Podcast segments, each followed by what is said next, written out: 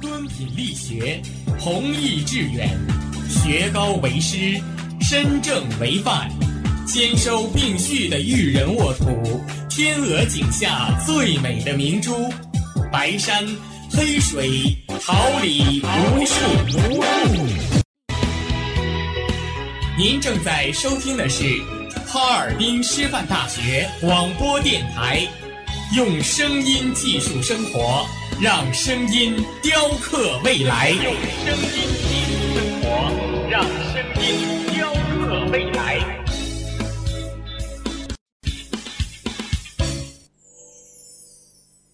敦品力学，弘。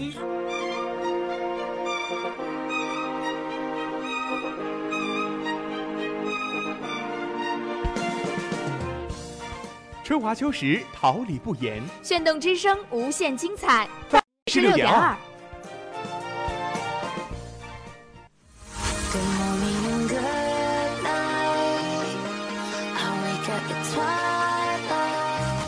让电波在空中回响，让声音重塑梦想。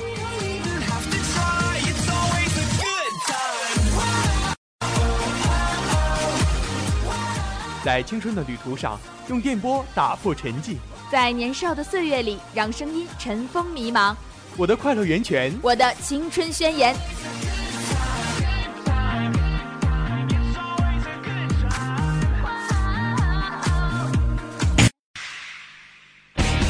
哈尔滨师范大学广播电台，正青春，传递正能量。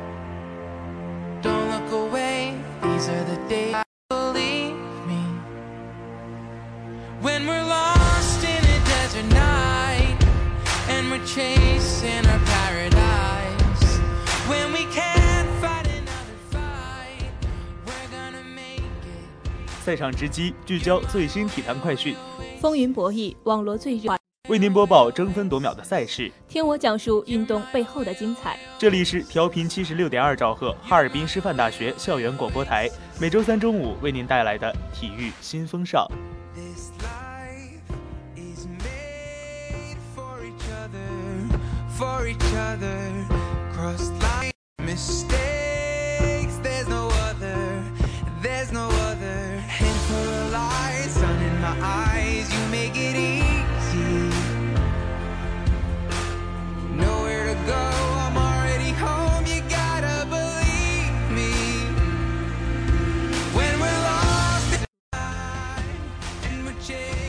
听众朋友们，大家中午好！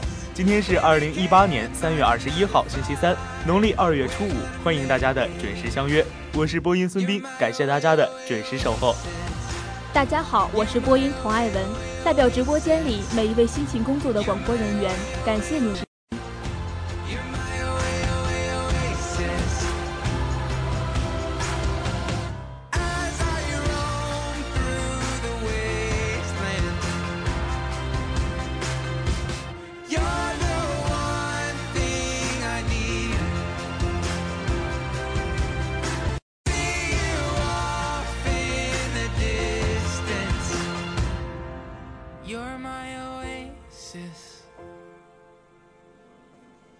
碰体坛大事小情，弘扬运动至善至美，一切尽在赛事最前沿。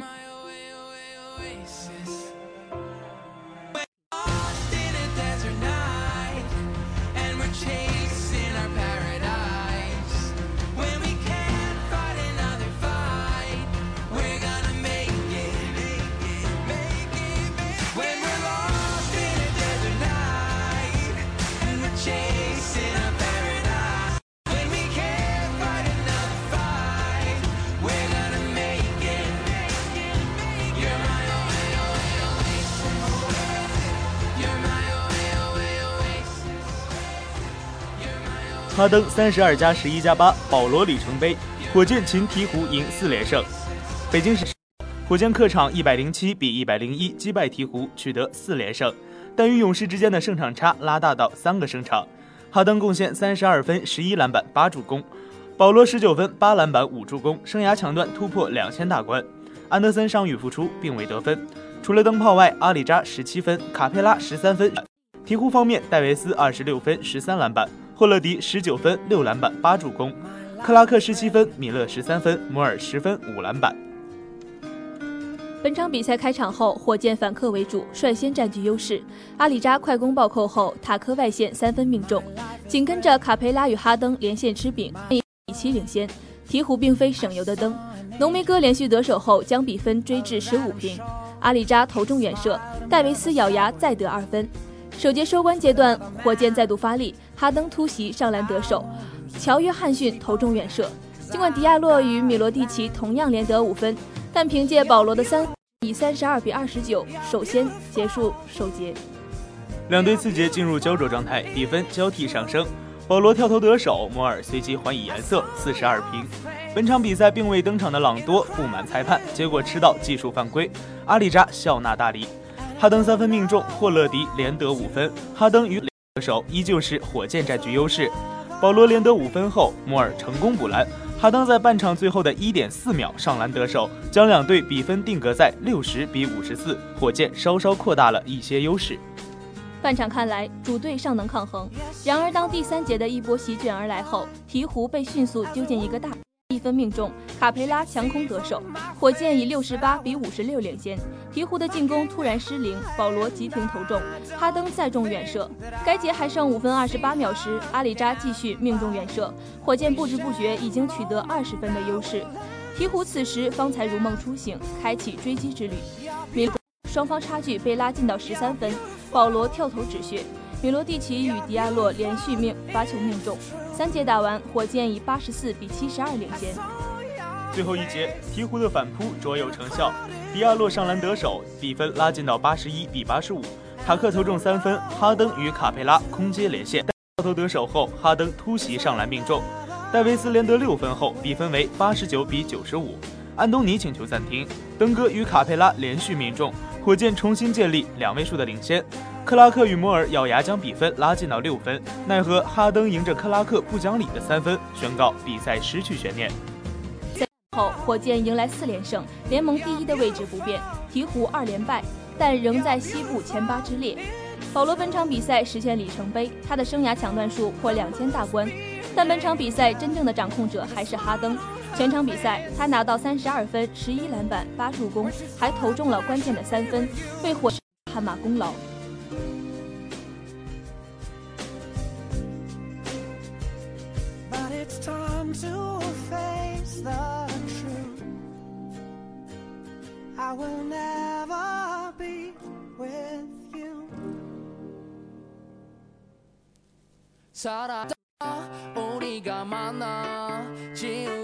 잘 추억이 됐다. 볼만한 멜로드라마. 괜찮은 결말. 그거면 됐다. 널 사랑했다. 우리가 만든 love scenario. 이젠 조명이 꺼지고 마지막 페이지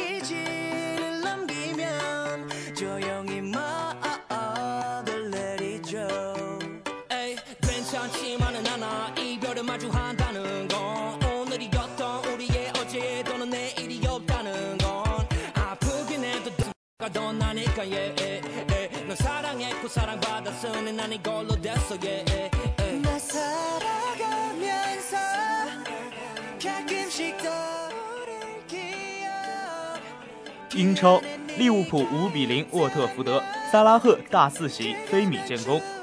北京时。凌晨一点三十分，二零一七至一八赛季英超第三十一轮，利物浦主场五比零横扫沃特福德， 萨拉赫完成大四喜，并助攻菲尔米诺破门，红军积六十三分，暂超热刺，上升至积分榜第三名。此役，菲尔米诺为利物浦进攻第三粒进球，他在门前强皮球碰到他小腿偏转破网，这是巴西国脚本赛季第十四粒联赛进球。本场比赛开场仅四分钟，马内将球转移到右路，萨拉赫突入禁区，连续变向晃倒布里托斯，小角度低射破门，一比零。利物浦取得梦幻开局。第三十七分钟，右里传中，理查利森远点高高跃起，头球攻门，但顶得太正，卡里乌斯将球稳稳没收。第三十九分钟，萨拉赫左路突破，斜塞空档。菲尔米诺中路漂亮的磕球，摆脱布里托斯左脚大力抽射，卡内奇斯做出精彩扑救，化解险情。第四十三分，与马内打出踢墙配合，左路高速插上弧线球传中，萨拉赫中路包抄轻松吃饼，二比零。萨拉赫梅开二度。第四十九分钟，萨拉赫右路用速度生吃布里托斯，法老王底线追回皮球，左脚传中，菲尔米诺飞身抢点，漂亮的脚后跟妙射破网，三比零。戈麦斯后场犯规被黄牌警告，佩雷拉前场左侧任意球弧线球直接攻门，皮球砸在横梁上弹出。第七十七分钟，马内右路抹入禁区分球，萨拉赫连续扣球摆脱沃特福德多名防守队员左脚低射，这球虽然没有打上力量，但因为卡皮球缓慢滚进网窝，四比零。萨拉赫完成帽子戏法。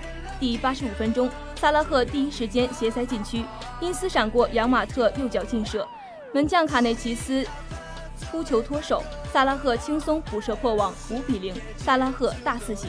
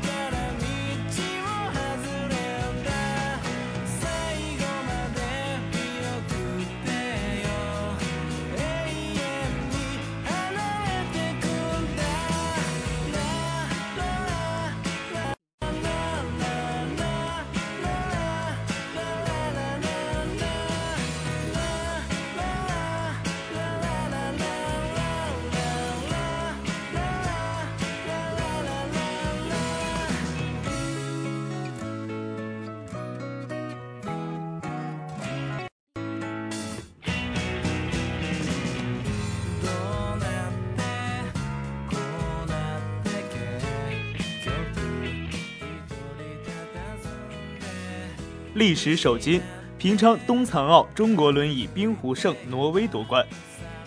北京时间三月十七号，平昌冬残奥会轮椅冰壶决赛中，中国队击败挪威队夺冠，为中国代表团实现冬残奥会金牌零的突破。循环赛后，中国队与韩国、加拿大同为九胜两负，比较胜负关系，中国队名列第三。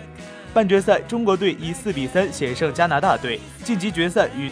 军后者在半决赛淘汰了东道主韩国队。本场比赛，中国队使用红色冰壶，挪威队使用黄色冰壶。首局比赛，中国队后手进攻，刘威、陈建新投壶精准；挪威队四垒最后一投出现失误，直接三不沾，飞出大本营。王海涛最后一投力量偏小，中国队错失三分，只拿到两分。第二局比赛，中国队先手控分成功，挪威队一直黄壶将将压边。经过裁判用圆规测量，这只黄壶形成得分壶，挪威队拿到一分。两局过后，中国队以二比一占先。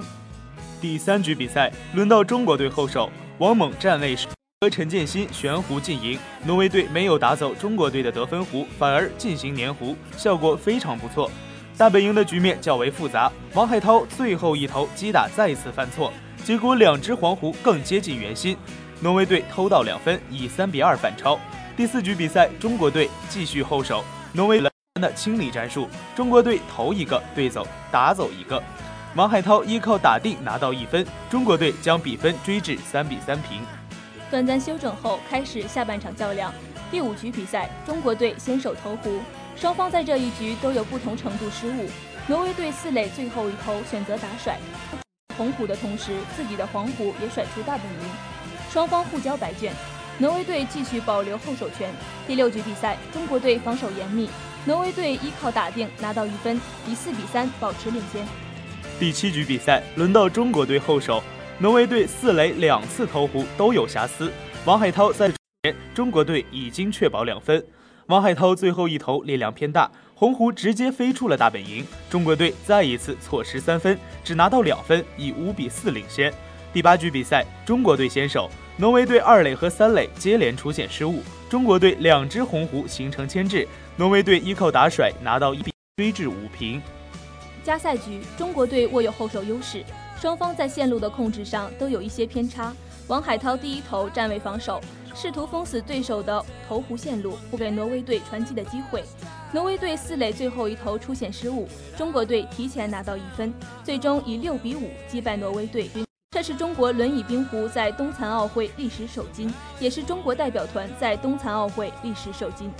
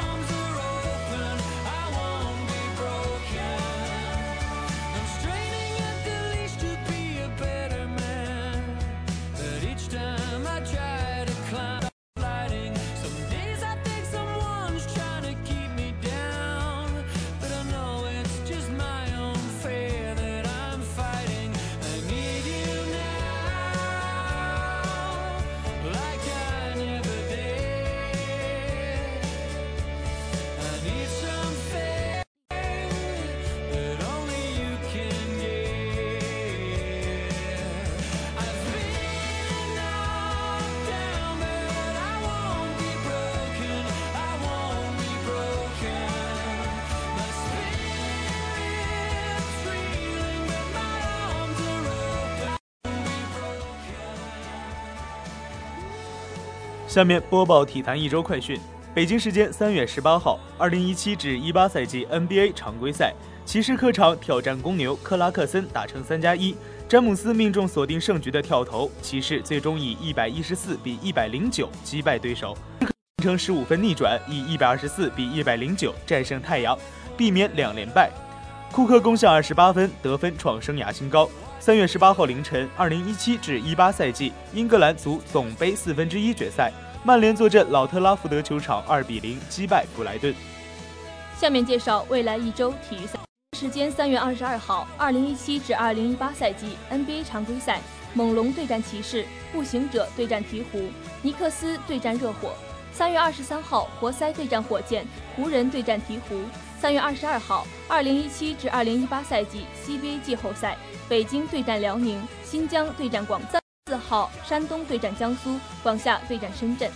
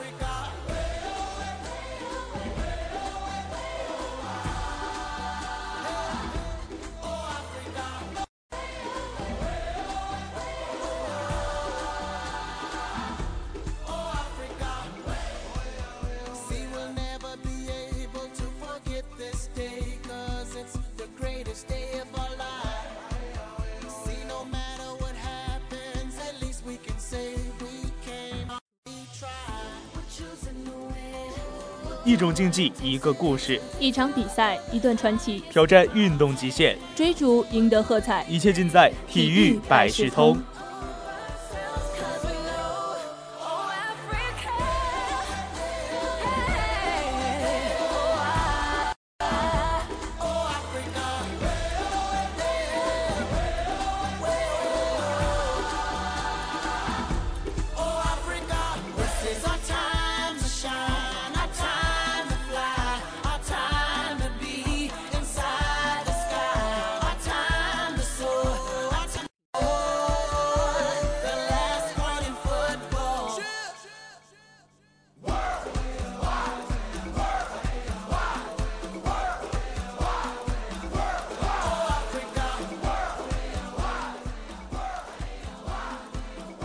走，竞走是从日常行走上出来的运动。规则规定，支撑腿必须伸直，从单脚支撑过渡到双脚支撑，在摆动腿的脚跟接触地面前，后蹬腿的脚尖不得离开地面，以确保没有出现腾空的现象。而这也是竞走和跑步的主要分别。普通走步的速度每小时约五公里左右，走则快得多。即使用中等速度走，也要比普通走快一倍以上。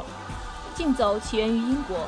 一八六七年，英国举行了第一次竞走锦标赛。到了十九世纪九十年代，这项运动在德国盛行起来。一八九三年举行的维也纳到柏林的竞走比赛，全程长达里。1908年，奥运会正式将竞走列为比赛项目。从1961年起，每年举行卢加诺杯竞走比赛，以后发展成为世界杯赛。男选手争夺卢加诺杯，女选手角逐艾斯保恩杯。男子竞走于1908年伦敦奥运会正式成为比赛，分为3500米及10千米两种赛程。后来亦出现过3000米及1万米的赛事。1932年的奥运会首次加入50千米竞走的公路赛，而1万米竞走则在跑道上进行。自1956年起，20千米及50千米竞走正式成为奥运会的比赛项目。在上进行。女子竞走比赛始于1932年的捷克，直至1992年的运动会，女子10千米竞步才正式成为比赛项目。2000年悉尼奥运会改为20公里，而且也是在公路上进行。中国的运动员陈月玲夺得首面奥运女子竞走金牌。竞走运动员严红、徐永久、李素洁、关平。金冰洁、陈月玲等亦曾多次刷新五千米及一万米竞走的世界纪录。竞走技术的基本要求是步幅自然、宽大、频率快，身体重心轨迹波动小，移动速度快，时效性高，动作节奏感强，轻松省力，经济性好，双脚不能同时离地。竞走规则要求，支撑腿必须伸直，从单脚支撑过渡到双脚支撑，在摆动腿的脚跟接触地面前，后蹬腿的脚尖不得离开地面，这样就能保证用双脚支撑不会出现腾空现象。这是走区别。竞走时，运动员躯干自然伸直或稍前倾，两臂曲肘约九十度，在体侧做前后协调有力的摆动，两臂配合下肢运动调节走的速度。走步时，身体重心尽量做向前的直线运动，过大的上下起伏和左右摇摆不利于，也会消耗较多能量。现代竞走技术中的鲜明特点是突出骨盆沿身体纵轴的前后转动。举行二十千米以上竞走比赛时，每隔五千米设一饮料供给站，饮料以橘汁、加糖浓茶、葡萄糖以及少量食盐配成。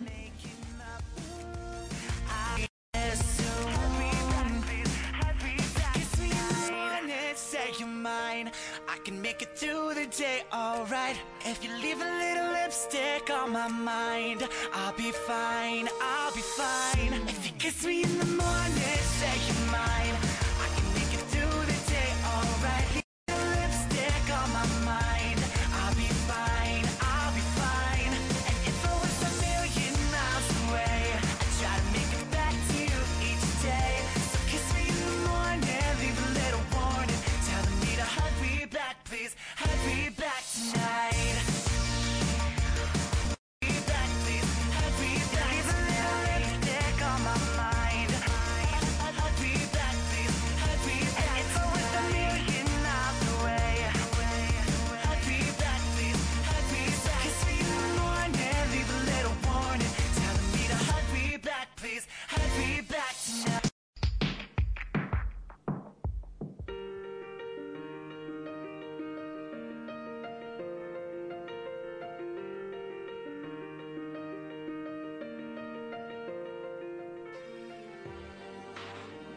聚焦榜样力量，找寻冠军魅力，驻足体育，追游风云人物志。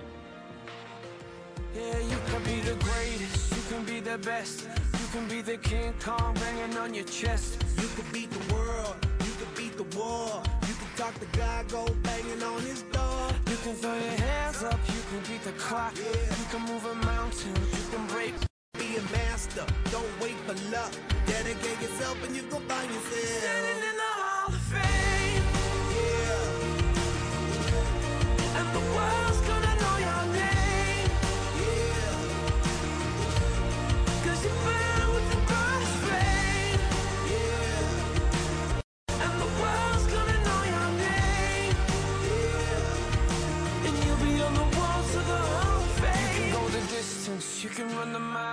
You can walk straight through hell with a smile. You could be the hero, you can get the gold. Breaking all the records they thought never could 今天为大家介绍一位年轻的东，一九九七年生于广东省广州市，中国男子乒乓球运动员，中国国家乒乓球队男队员。二零零八年被八一队选中，二零一二年二月进入中国国家乒乓球队，十二月获得乒乓球世青赛男单、混双、男团冠军以及。二零一三年八月获得亚洲青年运动会乒乓球男单冠军。九月获得第十二届全运会男团、男双冠军以及男单亚军。十一月，樊振东获得国际乒联巡回赛波兰公开赛冠军，成为乒联巡回赛史上最年轻的男单冠军得主。二年八月，樊振东获得夏季青年奥林匹克运动会乒乓球男单决赛冠军。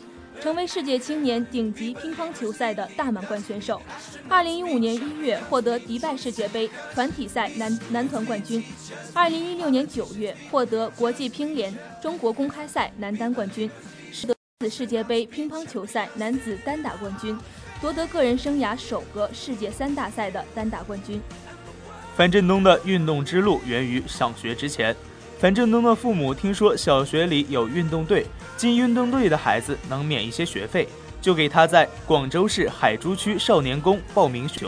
在被选拔到广州市伟伦体育运动学校之前，他一直师从海珠区少年宫及海珠区教练文浩光、杨碧瑜和郑敬轩。同时，樊振东小学就读于广州市海珠区同福中一小。樊振东因代表学校参加了市里的比赛，被市体校挑中，每天。五请假去市体校训练。二零零四年，樊振东代表珠海区少年宫参加新苗杯青少年乒乓球赛，获得新苗一组男子第一名。二零零八年，十一岁的樊振东被八一队选中。二零一一年年底，樊振东参加国家二队和省市队在通州的集训，获得第一名。二零一二年二月，樊振东如愿进入国家队。十月，年仅十五岁的樊振东参加。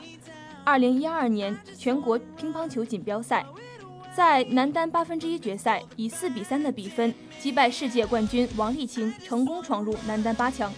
十一月参加在的二零一二年全国青年乒乓球锦标赛，在男团比赛中，樊振东帮助队伍收获金牌。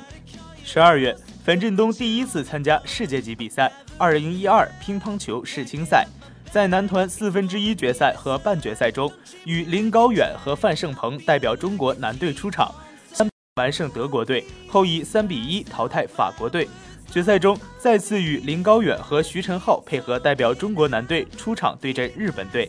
比赛中，樊振东出任第一单打，两度击败对手，帮助中国男队以三比一的总比分战胜日本队，夺得世青赛男团冠军。同时，男单决赛中，在先失两局的情况下，以四比二逆转林高远，夺得男单冠军。二零一三年一月三号，在中国乒乓球队直通巴黎第一阶段争夺中，年仅十六岁的樊振东力压诸多名将，爆冷获得第二名，也就此成为最大的一匹黑马。一月十五日，中国男乒进行了直通巴黎第二阶段的选拔中，樊振东最终取得了第八名的成绩。此后，在第二阶段附加赛中，于延出现。进入第三阶段。四月，中国乒乓球队进入国家一系列的选拔赛，最终确定了征战名单。樊振东也在名单之列，获得了巴黎的赛资格。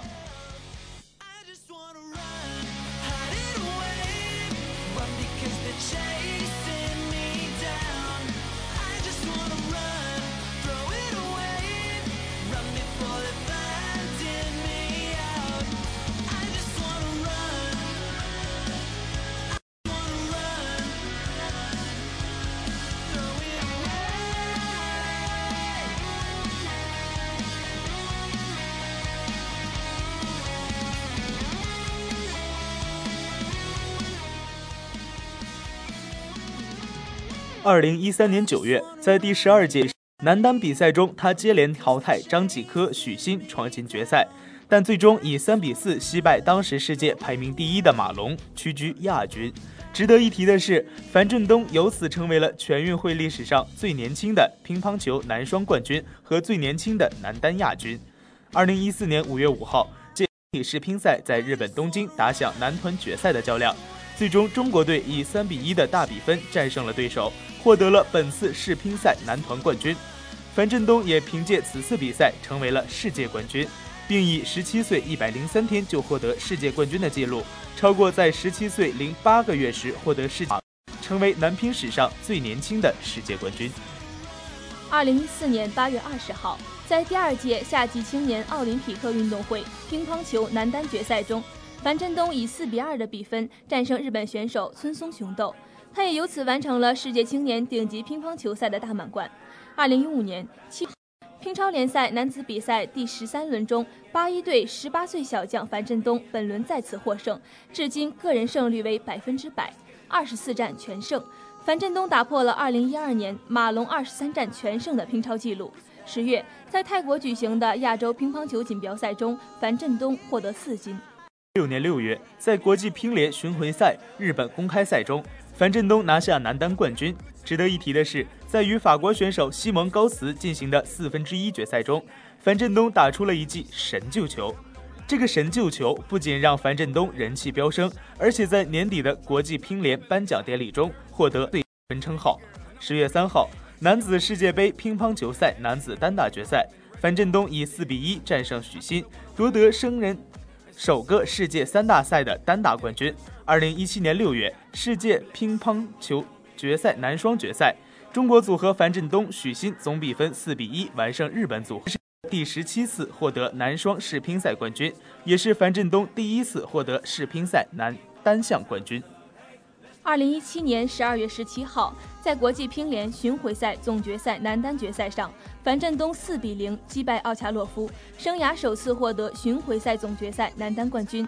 二零一八、二零一七至二零一八赛季乒超联赛进入收官日，樊振东以二十三胜六负积三百零九点六三九分，与个人积分完全相同的马龙共同获得乒超联赛 MVP。樊振东因此实现了乒超 MVP 的三连冠。自2012年进入男一队来，樊振东的圈可点，甚至被刘国梁誉为继马龙、张继科之后的核心成员之一。时间还在继续，我们期待年轻、努力、有实力、有潜力的他在未来获得更多的荣誉，创造更多的可能。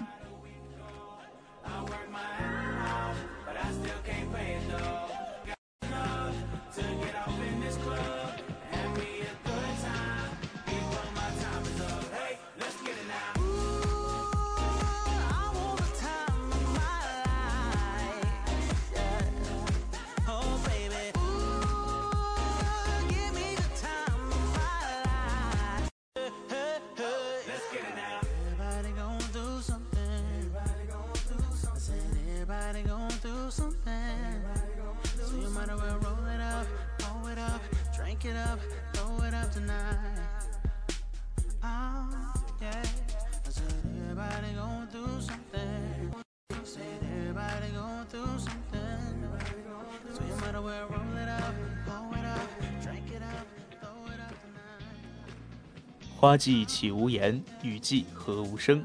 静临绿芽心，舒展花蕾情。奏青春之曲，听青年之声。舞木叶之波，血之火。青年的心声，我们一起聆听；时代的心声，你我共同发现。青年至上，正能量，我们在发声。让我们共同走进今天的青年之声。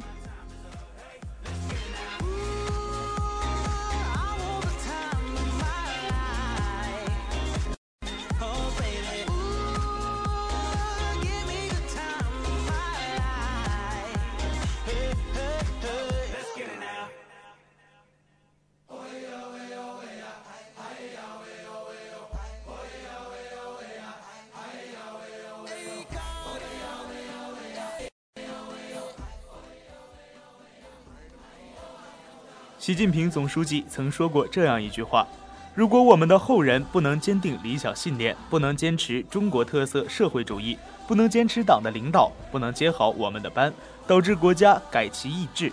那么我们今天这么拼搏奋斗，还作为青年，你将如何解答总书记提出的中国特色社会主义事业接班人之问呢？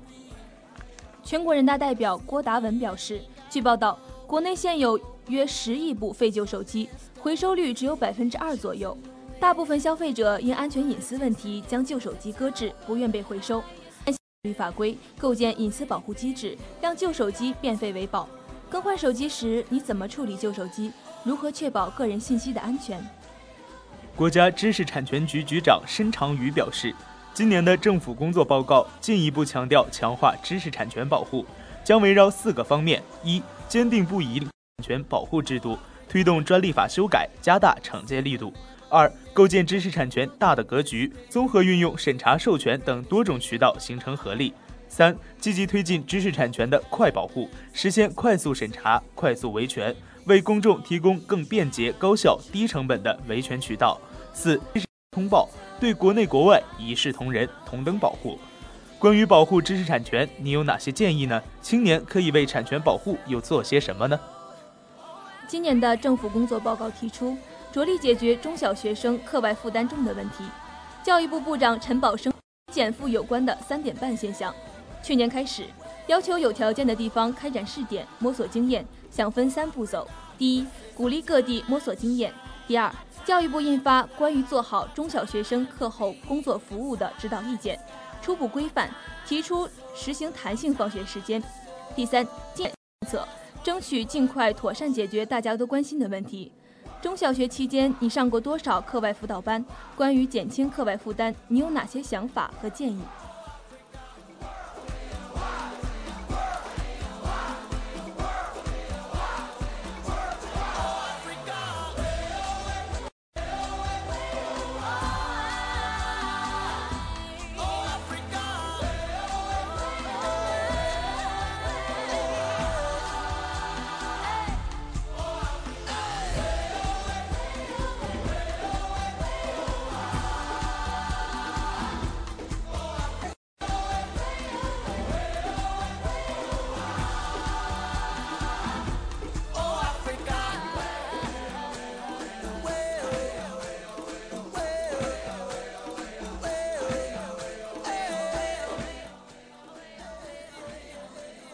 关注最及时的赛，品味最浓郁的体育风韵。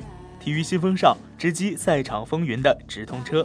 体育新风尚，网罗体坛快讯的风向标。本期体育新风尚，播音孙斌、童爱文，监制周梦璇，编辑薛腊梅，导播袁志如，新媒体赵新丽、李嘉欣，综合办公室王佳家的准时收听，我们下周不见不散。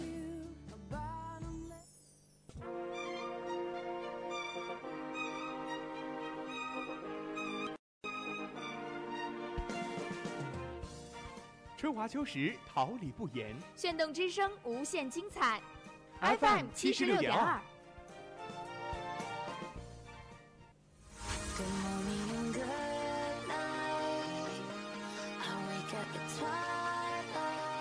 波在空中回响，让声音重塑梦想。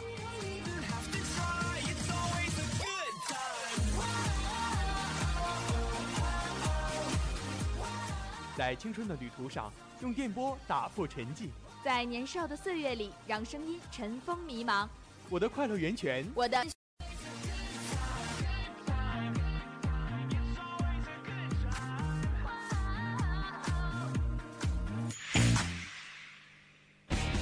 哈尔滨师范大学广播电台，正青春，传递正能量。